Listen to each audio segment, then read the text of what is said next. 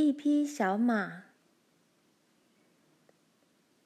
派多克先生在银行门口遇到阿曼勒父子，他告诉爸爸说，他心里有个主意。派多克先生说：“我早就有想跟你说了，是有关这孩子的事。”阿曼勒觉得很意外。派多克先生说：“你有没有想过让这小孩以后当个车匠？”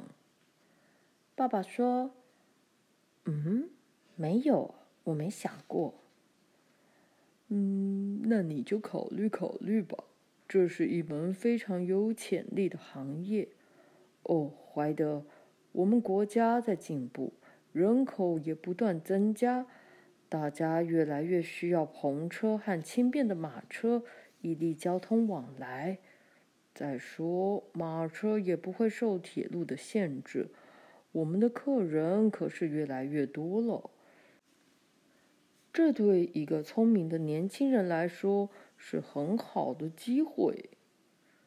爸爸说：“不错。”派多克先生说：“我自己没有儿子。”你有两个，不久你也得替阿曼勒乌考虑未来的出路。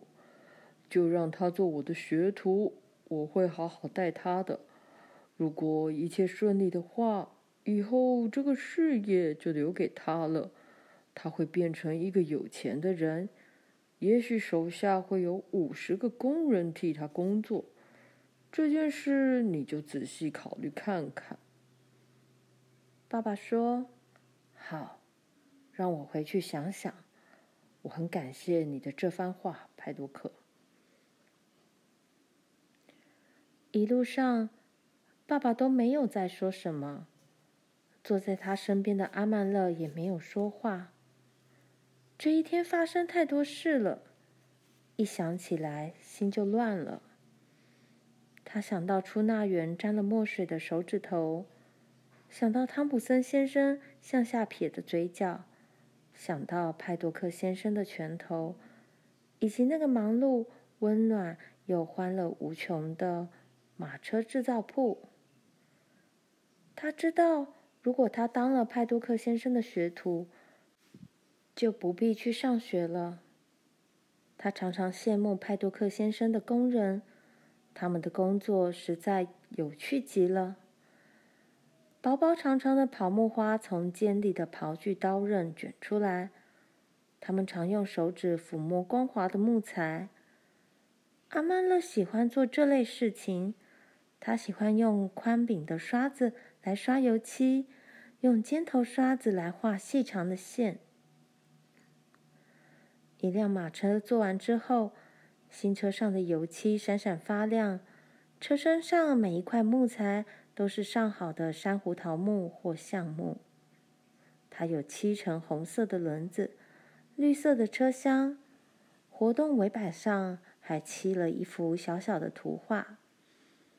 工人们都会觉得好骄傲，他们坐的马车和爸爸的大雪橇一样牢固，而且漂亮多了。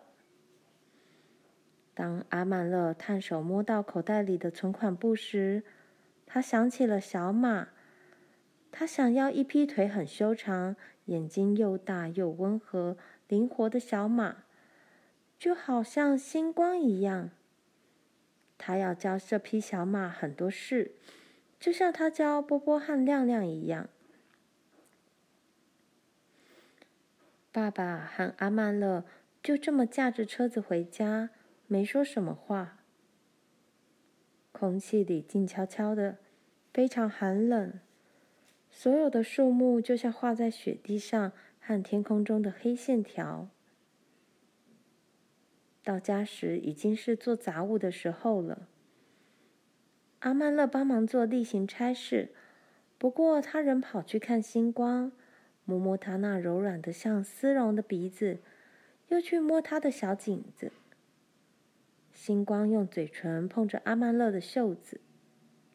爸爸在叫他。儿子，你在哪里？阿曼勒很不好意思，赶快跑去挤牛奶。晚餐时，他乖乖端坐着吃饭，妈妈则听他们说着这一天发生的大小事情。他说他这辈子从没想过会发生这种事，简直不可思议。可是他不懂爸爸为什么不肯多说一点。妈妈问他一句，他才勉强回答一下。其他时间，他也和阿曼乐一样，只顾着吃饭。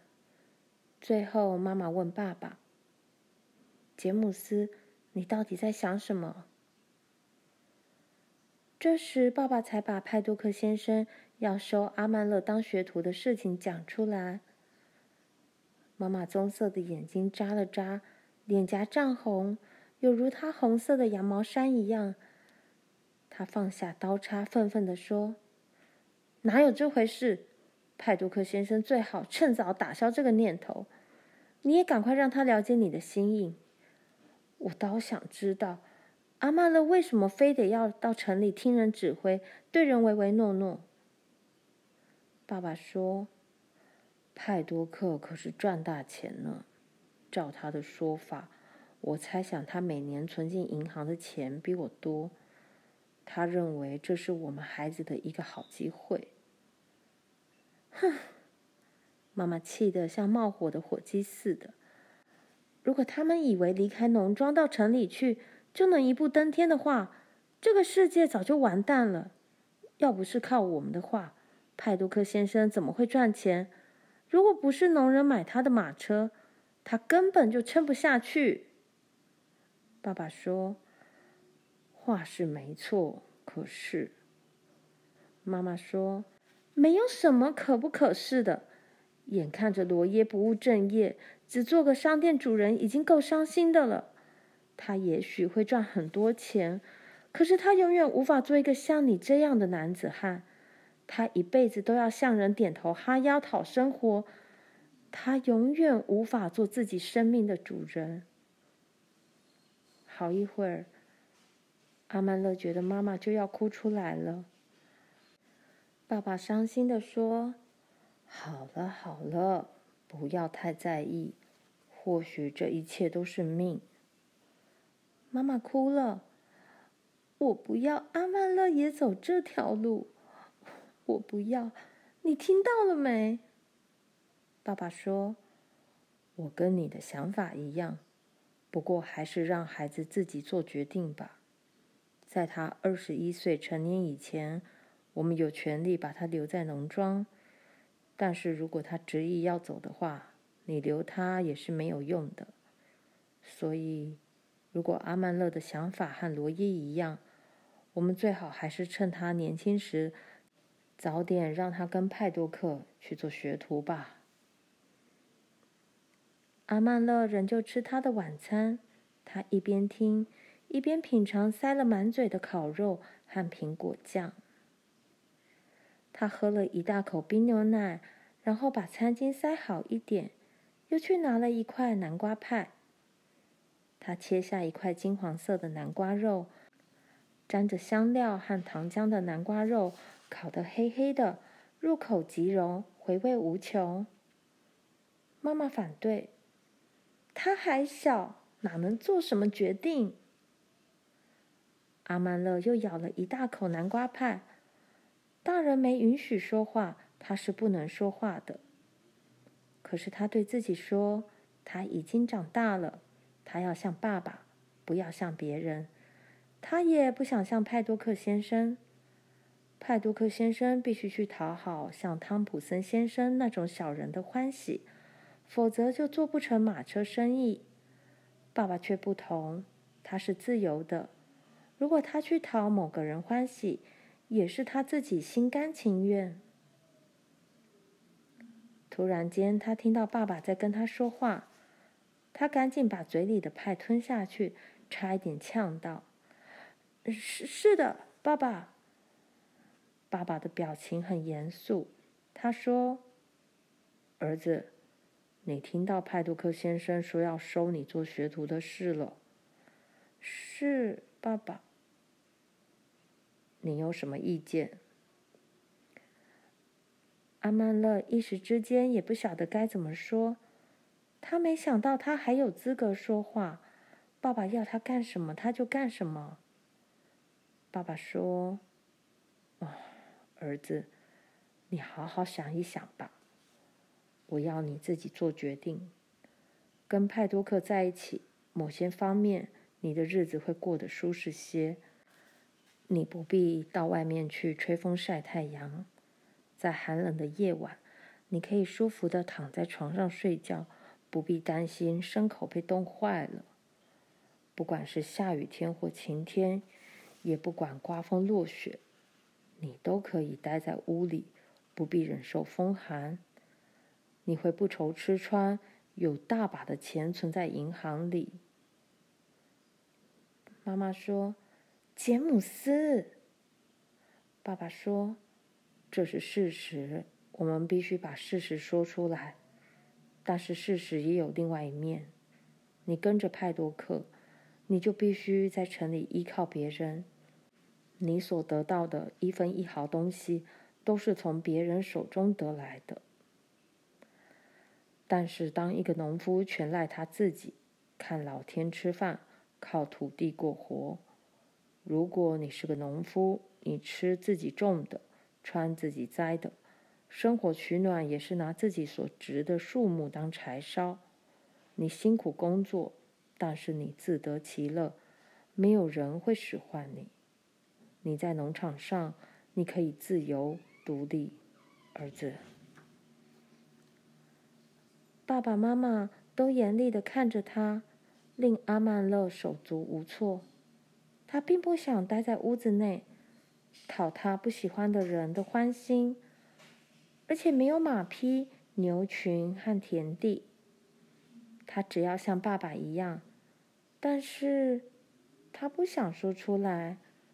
爸爸说：“你慢慢想，儿子，想清楚，自己做决定。”阿曼勒喊：“爸爸，嗯，儿子，